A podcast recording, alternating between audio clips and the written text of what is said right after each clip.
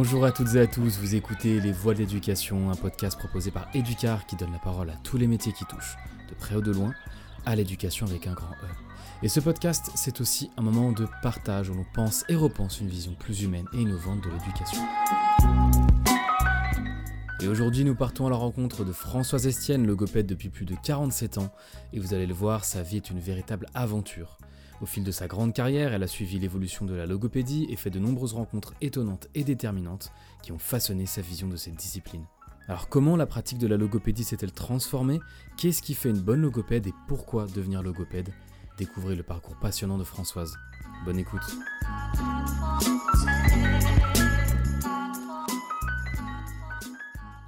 Bonjour Françoise.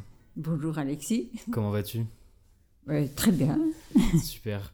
Alors Françoise, tu es logopède depuis très longtemps. Tu as commencé à exercer en 1975 et donc tu as vu le métier de logopède évoluer au fil des années. Et j'aimerais d'abord qu'on parle de ton parcours qui est assez atypique puisque tu as commencé par étudier la philologie romane avant d'entrer dans le monde de la logopédie.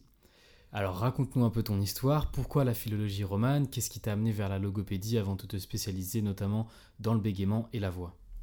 Oui, c'est un, un long parcours. Je dirais que donc, euh, ma première passion n'a pas du tout été la logopédie, je ne savais même pas que ça existait. Mais depuis toute petite, c'est-à-dire euh, vers 4-5 ans, j'ai toujours été attirée par le langage, les mots. Je demandais, donc je me demandais, je demandais d'où viennent les mots. J'adorais chanter, euh, donc inventer des comptines, des histoires, etc. Puis je suis entrée en première primaire et je ne me rappelle même pas comment j'ai appris à lire. Je veux dire que le langage écrit euh, est entré en moi, où je m'y suis glissée. Donc, euh, on, était fait l'un pour l'autre. Au détriment du calcul et des maths que je méprisais totalement. À, tort, euh, bien sûr, mais c'était comme ça. Alors, arrivé à la fin de mes humanités, la question ne s'est même pas posée de voir qu'est-ce que j'allais faire. C'était une évidence, la philologie romane. Pourquoi philologie? Parce que bon, il y a philos, ami, et logos, langue. Et romane, pourquoi? Mais Parce que j'avais envie d'explorer un petit peu les sœurs du français, c'est-à-dire les langues romanes, et toujours remonter à la source, euh, etc., le vieux français, etc. Donc j'ai fait donc, la licence en philologie romane. C'est cinq années qui m'ont vraiment enchantée. Et j'ai eu la chance de rencontrer d'éminemment professeurs, notamment le professeur Hans, donc un grammairien, et un grammairien bien connu aussi, Maurice Grevis. la philologie romane m'a ouvert vraiment l'esprit. D'abord, on a lu pas mal de livres. On est entré, on a appris à analyser les textes, à entrer dans les textes, donc à apprendre à distance, euh, etc. Euh, mon diplôme en main, de même que le diplôme euh, donc d'agrégation, se posait le problème qu'est-ce que j'allais faire, mais je ne me le posais pas tellement parce que on était fin août et j'habitais Leuven et Leuven, je ne sais pas si tu es au courant, ben, du Wallenbeuten, c'était la, la, grosse époque où on était en sursis. Donc il y a la directrice de la dernière école francophone de Leuven qui me téléphone en me demandant est-ce que vous voulez remplacer un professeur malade. Donc on était fin août et il fallait rentrer euh, à peu près euh, huit jours après. Ma première euh, idée, c'était de dire non, parce que je me sentais, c'était la panique. Je me dis, bon, c'est pas possible. Dans, huit jours, j'ai rien préparé, j'ai jamais donné cours, etc. Mais je sais pas pourquoi j'ai dit oui. bon, tu, tu, tu, te souviens pas de pourquoi est-ce que tu as dit oui sur le moment? Il n'y a pas quelque chose qui t'a un peu animé ou... Non, je crois que c'est un, petit peu mon esprit d'aventure. Je me dis, bon, ben, pourquoi pas quoi. Donc on verra bien. Donc et alors aussi bon je crois qu'une de mes caractéristiques c'est que je me prends jamais au sérieux et j'essaie de faire tout par plaisir. Je me dis bon ben on verra bien quoi. Bon je suis arrivée un lundi matin euh, à 8h30 je me vois encore j'entre dans la classe. Il y avait 12 euh, élèves de, de Réto. Donc je me suis présentée, je, me suis je leur ai dit que j'avais jamais enseigné, hein, qu'on m'avait vraiment mandaté sur euh, le tard, que je n'allais pas leur imposer un programme, mais que nous allions le faire ensemble. Donc, du coup, c'était vraiment euh, la collaboration. D'abord, c'était des, étudiantes à peu près mon âge. Je n'étais pas tellement vieille à, cette époque elle n'était plus tellement jeune non plus. Quoi. Et alors euh, l'année s'est passée superbement. Donc j'ai donné les cours de français, de latin et de grec. Mais c'était plus euh, des discussions. Donc euh, je leur faisais part aussi de ce que j'avais appris. donc en philologie romane, on faisait des comparaisons avec les langues, etc. Donc c'était vraiment super intéressant pour elle comme pour euh, moi. Donc je les incitais aussi à faire des recherches, euh, à, donc, à présenter des, travaux, etc. Et à ce moment-là, tu avais, tu avais quel âge? Euh, ben, J'avais peut-être 24 ou 25 ans. donc les deux années révolues, donc l'école a fermé ses portes. On était encore plus ou moins à Leuven, mais pas encore avec un pied dehors, mais pas encore tout à fait dehors. Donc j'ai été assistante à l'Institut de philosophie un vieil institut, et notamment au centre de Luc Mention, qui était un centre dédié à l'étude euh, des philosophes euh, grecs et arabes, euh, en comparaison avec les philosophes du Moyen Âge, de la Renaissance, etc. Alors, j'en arrive à la logopédie, hein, parce que... Donc, un jour, à midi, je sors de l'Institut de Philo et je vois au valve donc une affiche de la Croix-Rouge disant euh, cours de euh, logopédie, troubles et traitements du langage. Je ne sais pas pourquoi j'ai regardé cette affiche, parce que je passais régulièrement au Valve et je ne regardais pas nécessairement les affiches. Donc avec un numéro de téléphone. Alors j'ai ça m'intriguait, parce que je ne connaissais pas du tout le mot logopédie.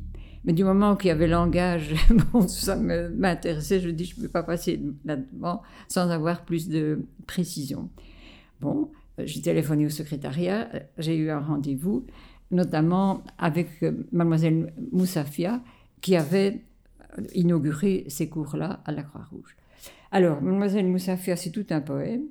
C'est une diva, une cantatrice autrichienne célèbre, qui avait eu des problèmes de voix et qui s'était fait soigner donc par Seemann à Prague, mais elle était donc austro-tchèque, veut. Et elle a tellement été emballée par euh, le service de, rééducation à Prague qu'elle a quitté son, donc, euh, le champ pour euh, devenir éducatrice. bon, comme elle était de surcroît juive et que on était à l'époque où les juifs étaient très mal euh, vus, donc elle, elle s'est réfugiée en Belgique et c'est là qu'elle a fondé la logopédie. On dit que c'est grâce à elle. Alors, je ne vais pas expliquer tout ce qu'on a fait, mais c'était un petit, quelque chose qui était vraiment du théâtre. Donc, pour les exercices pratiques, elle était sur une estrade, donc dans une, pièce assez grande. Nous, on était, enfin, on était plusieurs là en, contrebas. Et alors, euh, les patients défilaient. Donc, il y avait des, enfants qui avaient des retards de langage avec les parents, il y avait des adultes de bègues, des problèmes de voix, maladie de Parkinson, enfin, vraiment de tout. Moi, ça m'a super, super intéressée à la fin de donc, sa consultation, donc, euh, elle nous expliquait les cas, on pouvait poser des questions, euh, etc. Alors, je me suis dit, c'est vraiment ça que j'aime faire. Quoi. Je voudrais faire ça. Entre-temps aussi, ou parallèlement, j'ai fait un stage toujours dans le cadre de la Croix-Rouge avec Mademoiselle Brinfou. Mademoiselle Brinfou était une ancienne prof de maths qui rééduquait euh, aussi, donc tout à fait bénévolement, des enfants qui avaient des problèmes de calcul, mais aussi de lecture et d'orthographe. Alors, euh, elle était très gentille, malgré un abord très très revêche. Et il fallait marcher à la baguette. Donc les enfants devaient avoir tout, tout en ordre. Elles vérifiaient leur cartable, leur plumier. Il fallait qu'ils se tiennent droit. Mais ça marchait et les enfants avaient l'air vraiment d'avancer. Et alors malheureusement, elle est tombée malade. Et elle m'a demandé de la remplacer. Donc, euh, bon, plus ou moins au pied levé aussi. Alors, je dis, mais pourquoi pas? Mais ce qui m'avait vraiment intéressé, c'est cette façon de travailler que je ne sentais pas du tout. Je me dis, bon, c'est, enfin, ça, a l'air tellement euh, un peu genre armé, comme ça que. Et alors, euh, on m'a laissé faire ce que je voulais. Donc, j'ai, à ce moment-là, euh, essayé plusieurs façons de faire. Et alors, ce, qui est assez marrant, c'est que moi qui euh, détestais le, calcul, je me suis mise à faire des rééducations. Donc, euh, Finalement, tu as l'habitude de reprendre des postes sur le vif, puisque quand tu étais enseignante, c'était la même chose. Oui, oui, je, crois que je suis vouée à ça. Mais ça correspond bien à mon esprit d'aventure. Donc, bon. Alors, je me suis aperçu très vite que les enfants qui avaient des problèmes en calcul, mais ben, en fait, euh, ils comprenaient pas. Par exemple, quand ils avaient des problèmes, ils, avaient ils savaient à peine les lire et ils comprenaient pas les mots ni la situation. Ils comprenaient pas les termes comme addition, soustraction, etc. Et alors, en fait, j'ai beaucoup travaillé le langage avec eux, et notamment les problèmes. On s'est amusé à faire ça sous forme d'histoire. On dessinait les problèmes, on faisait des petits jeux de rôle, on inventait. Bon, je dis tout de suite que les, capacités ne dépassaient pas troisième ou cinquième primaire, heureusement. je n'avais pas des, problèmes d'humanité, hein, parce que ça, je n'aurais pas. Alors, entre-temps, ben, je me suis liée d'amitié avec mademoiselle Moussafia, et elle m'invitait chez elle un petit intérieur euh, donc euh, viennois très cocoon. Donc euh, on, on, buvait du thé dans des tasses de porcelaine, elle faisait des petits gâteaux. C'était amusant comme tout. Et alors elle m'a même dicté ses mémoires. Donc j'ai pris note de, ces. Malheureusement, je, ne l'ai plus. je ne sais pas ce que c'est devenu. Quoi. Bon. Alors entre-temps, en, donc à Leuven ou à Louvain, on a créé la licence en logopédie. Et puis après, j'ai été nommée chargée de cours et professeur euh, donc, euh, euh, à l'UCL. Alors encore, pour la petite histoire, mon stage de licence, vous allez encore rigoler. Donc c'était là un mardi à 14h au clinique Saint-Pierre à Saint-Luc, non, à Leuven donc. Bon, j'arrive, je me présente au secrétariat ORL alors euh, euh, le professeur Gunn, c'était là. Donc, le professeur Gunn, c'était le grand patron, chef de service. il, était là pour discuter de sa consultation. Alors, euh, je dis voilà, je suis la logopède, je viens en, stage avec mademoiselle Barbet. Professeur Gunn, qui me tape sur l'épaule, il dit Ah, ma fille, vous tombez à pic, mademoiselle Barbet est souffrante, vous allez faire la consultation. Incroyable. Donc, euh, euh, c'était même pas une demande, c'était un ordre. Hein. donc, vous allez faire la consultation. Il ne me demande pas si ça me convient, rien du tout. Bon, me voilà embarqué dans l'histoire. La secrétaire donc, me conduit au local de logopédie. J'ai à peine le temps de me retourner et de voir un petit peu ce qu'il y avait dans l'armoire. Que, euh, donc, le professeur Gunn frappe à la porte. Il me dit Voilà, je vous présente Monsieur X, donc vous allez vous en occuper. Bon. Alors, Monsieur X était un homme charmant, un laryngectomisé, donc il avait été opéré des cordes vocales, et euh, il parlait déjà très bien en voix ésophagienne. Bon, la laryngectomie, bon, bien sûr, j'avais vu ça au cours, mais j'avais jamais vu de, près donc une personne laryngectomisée. C'est assez spectaculaire, je ne sais pas si vous... Non. Donc, il respire par euh, une canule, il se mouche euh, par la canule. Devant la canule, il y avait un petit pansement qui flottait donc chaque fois qu'il il respirait, etc. Bon. Alors, euh, ben, je lui dis voilà, que j'étais stagiaire, que je commençais et que, je, remplaçais Mademoiselle Barbet. normalement, j'aurais dû travailler avec elle. Et alors, je lui ai demandé ce qu'il faisait avec ah, Mademoiselle Barbet. Il m'a expliqué, il m'a expliqué un petit peu sa trajectoire. C'était super euh, intéressant et émouvant. Euh, il parlait déjà très très bien en voix ésophagienne. Je lui ai demandé de m'apprendre, donc ce qu'il a fait euh, vraiment super volontiers. Bon. Euh, une demi-heure après, on frappe à la porte. L'infirmière dit voilà, maintenant c'est au tour de Monsieur Y, disons quoi. Alors Monsieur Y, c'était la consultation de la laryngectomie. C'était un patient pour qui ça devait être la première séance donc de, voix ésophagienne. Alors je dis bon, je me dis qu'est-ce que je vais faire? Je leur propose de. Ce que je, leur demande, est-ce que ça vous arrangerait qu'on travaille tous ensemble? Alors, monsieur X dit tout à fait d'accord. Et l'autre monsieur, monsieur Y, dit oh oui aussi, ben, absolument euh, pas. Alors, lui était ravi de rencontrer donc un collègue, si on veut, pour lui poser des questions, donc pour lui apprendre aussi les rudiments de la voix ésophagienne. Donc, il n'aurait pas pu tomber mieux parce que, bon, d'abord, moi, je ne savais pas parler en voix ésophagienne. Et puis, on n'est jamais mieux servi que par quelqu'un qui a connu vraiment. Et la voix ésophagienne, c'est quoi exactement? Il faut parler en éructant. On fait je ne vais pas le faire parce que.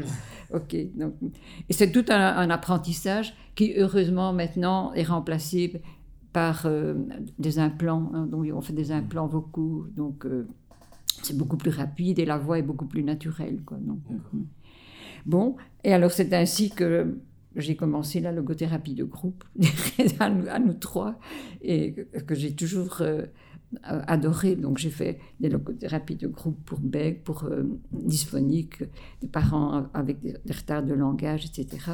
Je trouve ça tellement dynamique de, travailler ensemble. Euh, et alors on s'entraîne mutuellement, donc, notamment pour le langage écrit, c'est extrêmement donc gay parce que les plus âgés peuvent s'occuper des plus jeunes.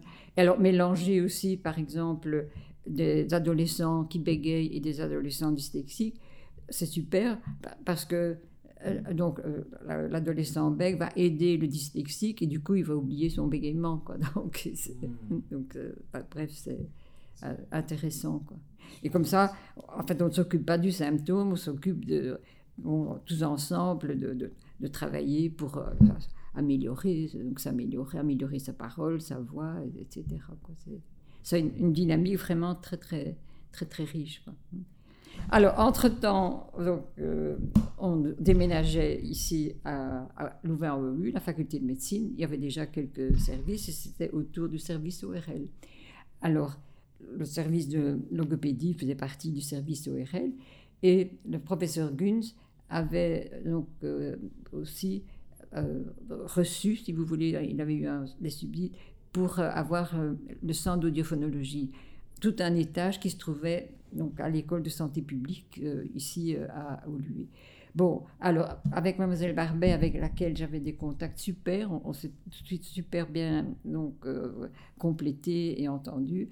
On a eu tout à fait main libre pour organiser le service de logopédie donc à l'école de santé publique. Alors là, ça a été super comme expérience.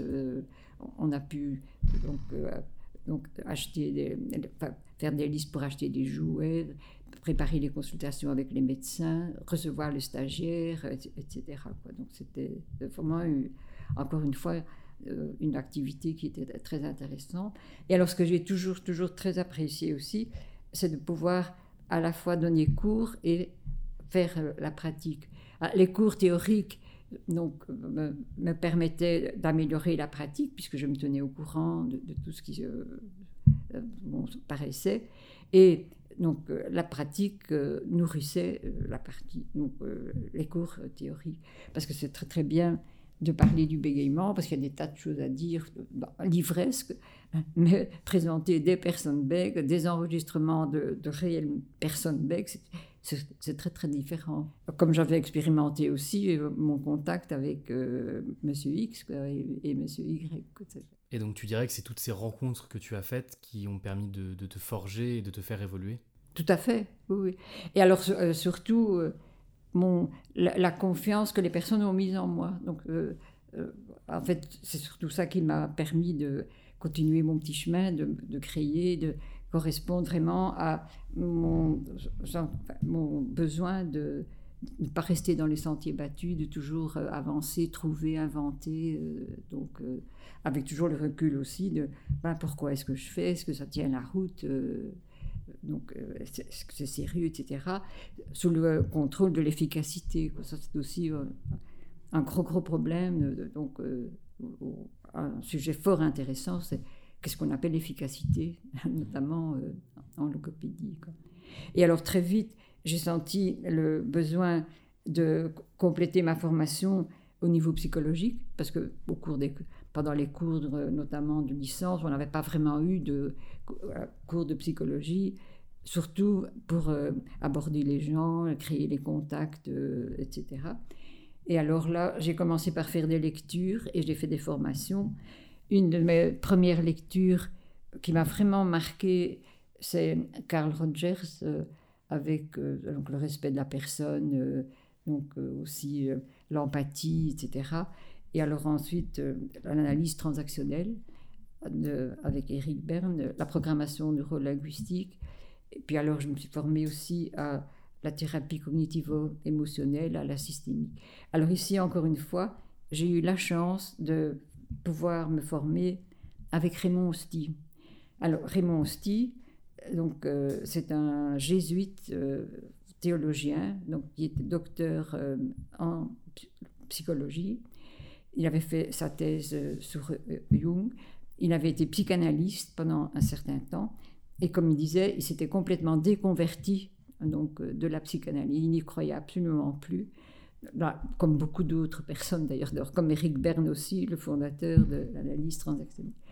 Et il s'est formé euh, aux États-Unis avec Eric Berne en analyse transactionnelle et aussi à la programmation neurologique. Donc, euh, on avait vraiment un formateur euh, quasi en direct. Et alors, ce que j'ai vraiment apprécié chez lui aussi, c'est sa capacité de recul, hein, de ne pas s'engouffrer comme ça dans un modèle ou dans une théorie ou, dans enfin, une nouveauté.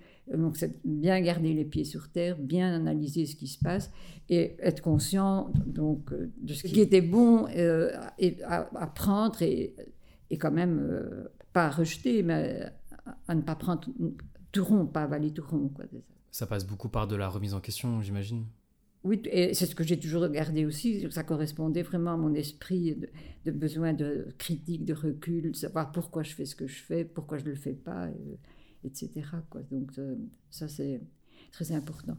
Et alors, de toutes ces formations, j'ai finalement euh, fait une certaine mouture personnelle et j'ai engrangé donc, des outils et donc euh, une façon d'aborder la, la pratique ou la rééducation. C'est ça, Enfin, ce que je, retiens particulièrement, c'est d'abord le respect inconditionnel de la personne. Donc croire dans les ressources de chacun.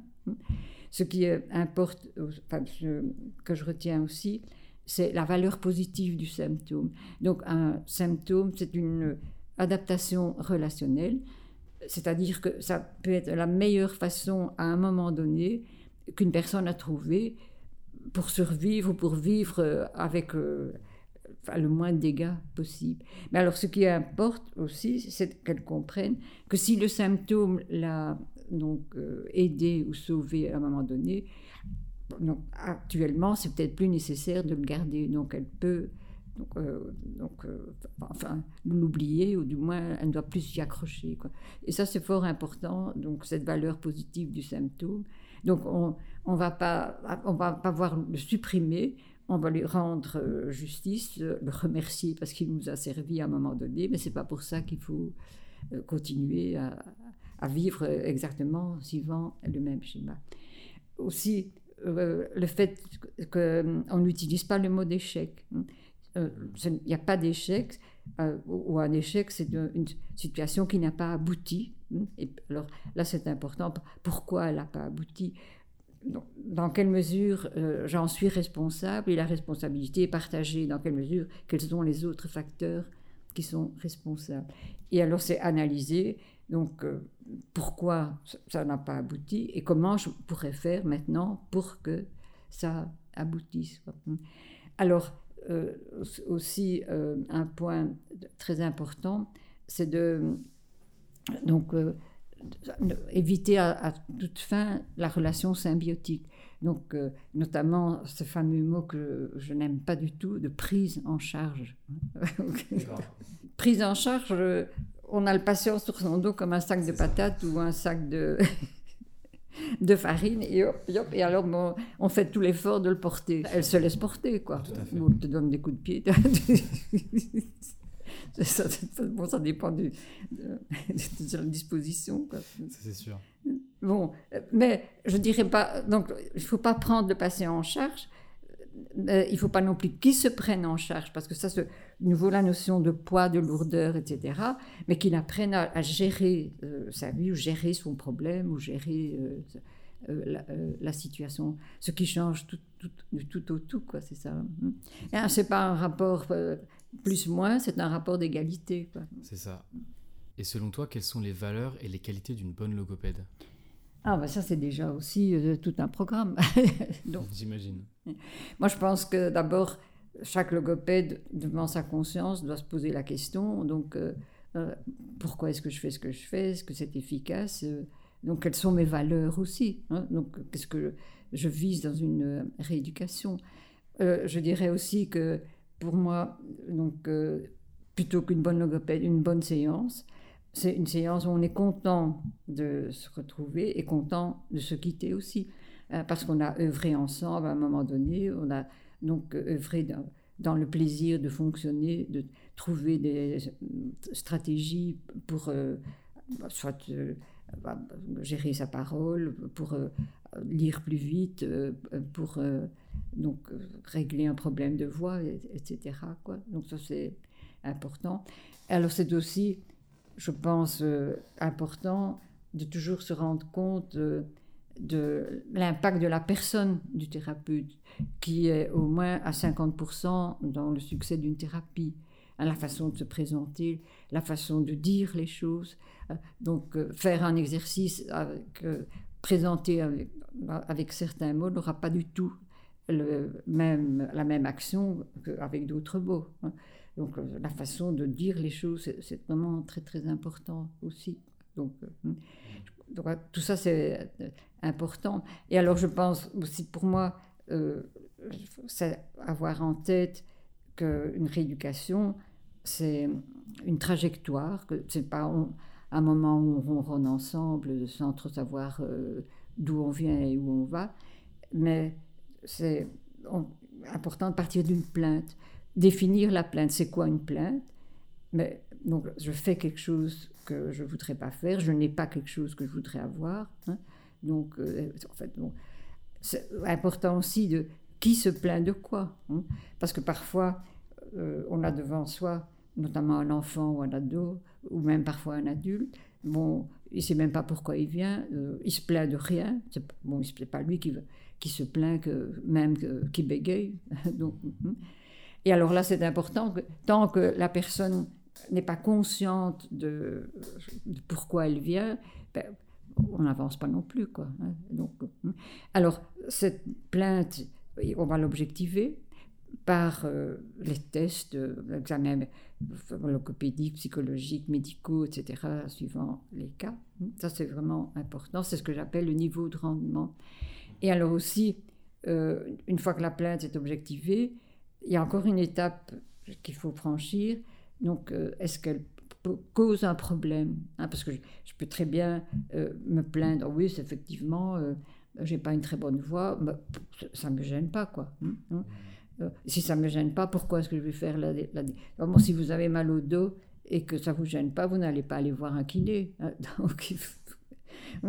donc, il faut, que ça me pose un, un problème. Et alors, bien définir le problème. Et alors, le problème, c'est une situation donc, pour lesquels il y a toujours des solutions, c'est de trouver euh, les, solutions.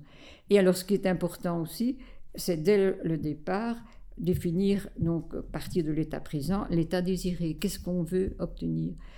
Ce que la personne veut obtenir, son milieu, et moi aussi en tant que logopède. Et alors, c'est ce qui est important aussi, c'est définir ce qu'on veut en termes positifs. Mm. Donc ce n'est pas se supprimer quelque chose, mais s'ajouter quelque chose. Bon, je vous donne un exemple au niveau du bégaiement, par exemple. Euh, ce n'est pas ne plus bégayer, mm, parce que bon, c'est assez. Mm, mais ce, sera aussi, par exemple, l'inverse, euh, c'est apprendre à gérer ma parole.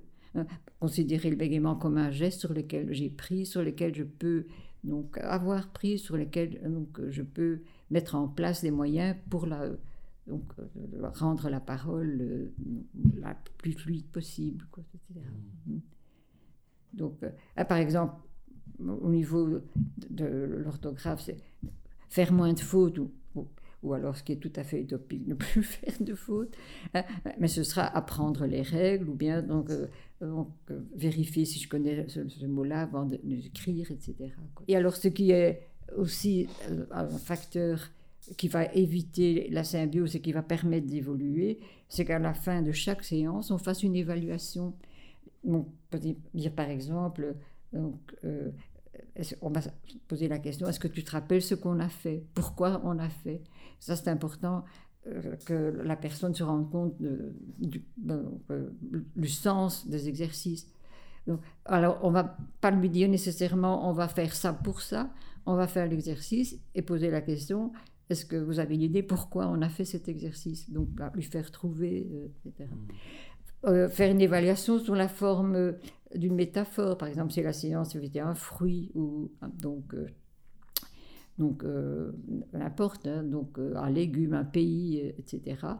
Et alors aussi, avec quoi tu repars? Qu'est-ce que tu as appris? Et orienter la personne vers ce qu'on appelle le pont avec l'extérieur. Donc, le plus vite possible qu'elle ait envie hein, d'utiliser en dehors ce qu'elle a appris euh, au cours des séances. Quoi.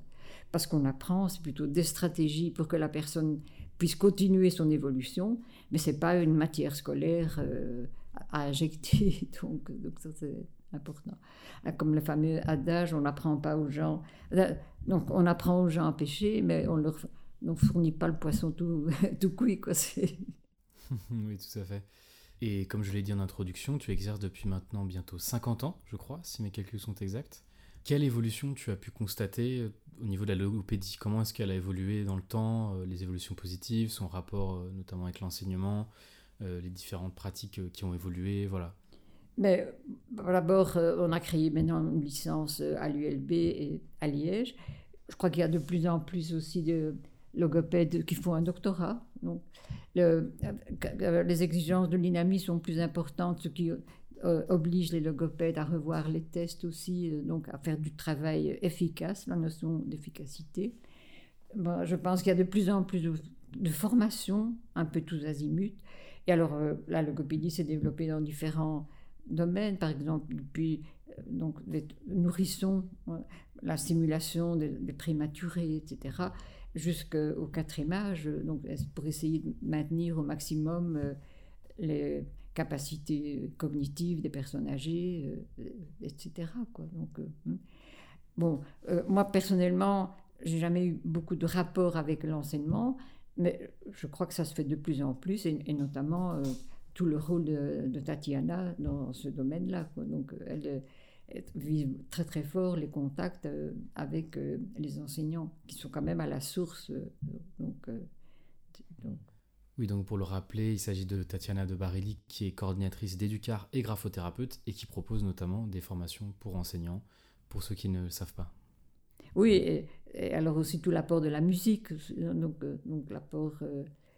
oui, c'est très important aussi, l'importance de la musique pour le développement de l'enfant et non seulement pour le développement de l'enfant, mais, pour maintenir les donc, fonctions cognitives des personnes âgées aussi. Donc c'est tout un domaine. Donc, quand, moi, personnellement, quand j'ai commencé, c'était plus, je restais dans le domaine médical, quoi, puisque j'ai travaillé euh, toujours aux cliniques euh, Saint-Luc. Euh, mais ça s'est développé de plus en plus, notamment au niveau de l'enseignement.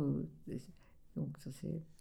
Alors François, tu es aussi membre d'Educar. Euh, quel lien tu peux faire entre les activités et les valeurs d'Educar avec ton propre euh, parcours et ta propre philosophie? Mais Moi, j'ai rencontré Tatiana euh, donc, au centre Éclore. Donc, et, bon, et elle, justement parce qu'on allait donc, avec Martine Allard, elle voulait former, donc, organiser des formations. Et alors, ben, elle m'a élargi le sens de la dysgraphie. Parce que bon, moi, je voyais bien des ados qui avaient des écritures, donc, euh, mais euh, on ne s'en souciait pas tellement. Le problème le plus important, c'était plutôt la dysorthographie. Donc, ils avaient des problèmes pour vraiment orthographier, apprendre la conjugaison, etc. Et l'écriture, c'était plutôt secondaire. Et alors, en fait, je me suis bien rendu compte que l'écriture, c'était pas du tout secondaire. Et avec elle aussi, euh, l'importance que l'écriture, c'est le reflet de toute la personne. Donc, euh, physique, euh, donc, son mental, son caractère, etc. Et que rééduquer donc, le geste graphique comme rééduquer aussi donc, la lecture, l'orthographe, c'est pas simplement rééduquer le geste graphique, on va beaucoup plus loin. Oui, d'ailleurs, on a fait un livre ensemble, dysorthographie, dysgraphie, qui en est à sa quatrième édition. Donc, euh, et un livre aussi sur euh, l'apport de la musique euh, en orthophonie. Mais moi, je voudrais peut-être encore dire que j'aime j'aime beaucoup une phrase de Eric Yalom, donc, le contact avec le patient, c'est regarder donc par sa fenêtre. Regardez, moi je trouve ça vraiment euh, super. On regarde par la fenêtre du patient, on, donc, lui demande d'expliquer ce qu'il voit, son paysage. On peut aussi lui expliquer notre paysage, ce qui permet euh, une euh, interaction. Donc, permet aussi de voir que donc, un même paysage peut être vu sous des jours très différents. Cette, notion de relativiser euh, donc, euh, et de décadrer, donc recadrer. Et alors ici, je voudrais terminer aussi par euh, une situation que j'ai vécue tout à fait récemment. Une petite fille de 8 ans qui m'était adressée par l'école parce qu'elle ne savait toujours pas lire, mais vraiment pas lire. Alors qu'elle avait doublé sa première, elle était en deuxième, mais ça ne marchait toujours pas. Et bon, en fait, rien que le fait de lui montrer l'écrit, elle se détournait comme disant oh, je, ne me montre pas, ne me montre pas, euh, etc. Et, alors je lui ai demandé mais pourquoi donc par exemple ici regarde le livre et alors mais je sais pas ça, tombe jamais juste en fait pour elle lire c'était ah, il fallait inventer quoi donc évidemment que ça tombait jamais juste euh, et alors ben, je lui ai expliqué que ah, c'était, la lecture, c'était comme un château, il y avait des portes, mais pour ouvrir les portes, euh, il fallait une clé. Et les clés, c'était les lettres. Et alors, une fois qu'on a les lettres, on fait des codes, etc. Alors, elle était vraiment euh, super emballée par ça. à ce moment-là, on a pu voir euh, le, décodage et montrer que, par un mot, n'importe quel mot, on pouvait le décoder. Donc, on a commencé par des mots, bien sûr, terme à terme, hein, comme. Bon, deux semaines après, elle revient. Donc, euh, euh, j'avais bien installé toutes les feuilles qu'elle avait déjà su lire, etc. Elle s'assied, elle me regarde et elle me dit Tu m'as trouvé. Ah, c'est beau. vraiment, mais voilà, ça, symbolise ma carrière et tout ce qui pourrait être une carrière de logopède. tu m'as trouvé. Donc, c'est pas moi, elle pas dit je t'ai trouvé, mais c'est toi. Donc, tu es venu. ça, j'ai vraiment trouvé euh, un symbole super. Quoi. Génial. Bah, je te remercie pour ton témoignage, c'était vraiment très intéressant. Et moi, il y a quelque chose qui m'a frappé, c'est en fait ton état d'esprit par rapport euh, à la vie. Tu as vraiment un état d'esprit où tu veux te faire plaisir, comme tu l'as dit. Et, tu, et tu oses relever des défis, hein, parce qu'il me semble que c'était trois fois, je crois, qu'on t'a demandé de, de remplacer quelqu'un sur le vif, euh, comme ça, d'un coup. Ah oui, moi, moi, je pense que ce qui m'a ce qui m'a guidé aussi, c'est que je me prends pas au sérieux et que je fais tout par plaisir. Je dis bon, ben pourquoi pas quoi, on y va. Super, et eh ben, on va terminer sur ce magnifique mot. Merci beaucoup Françoise. Merci aussi.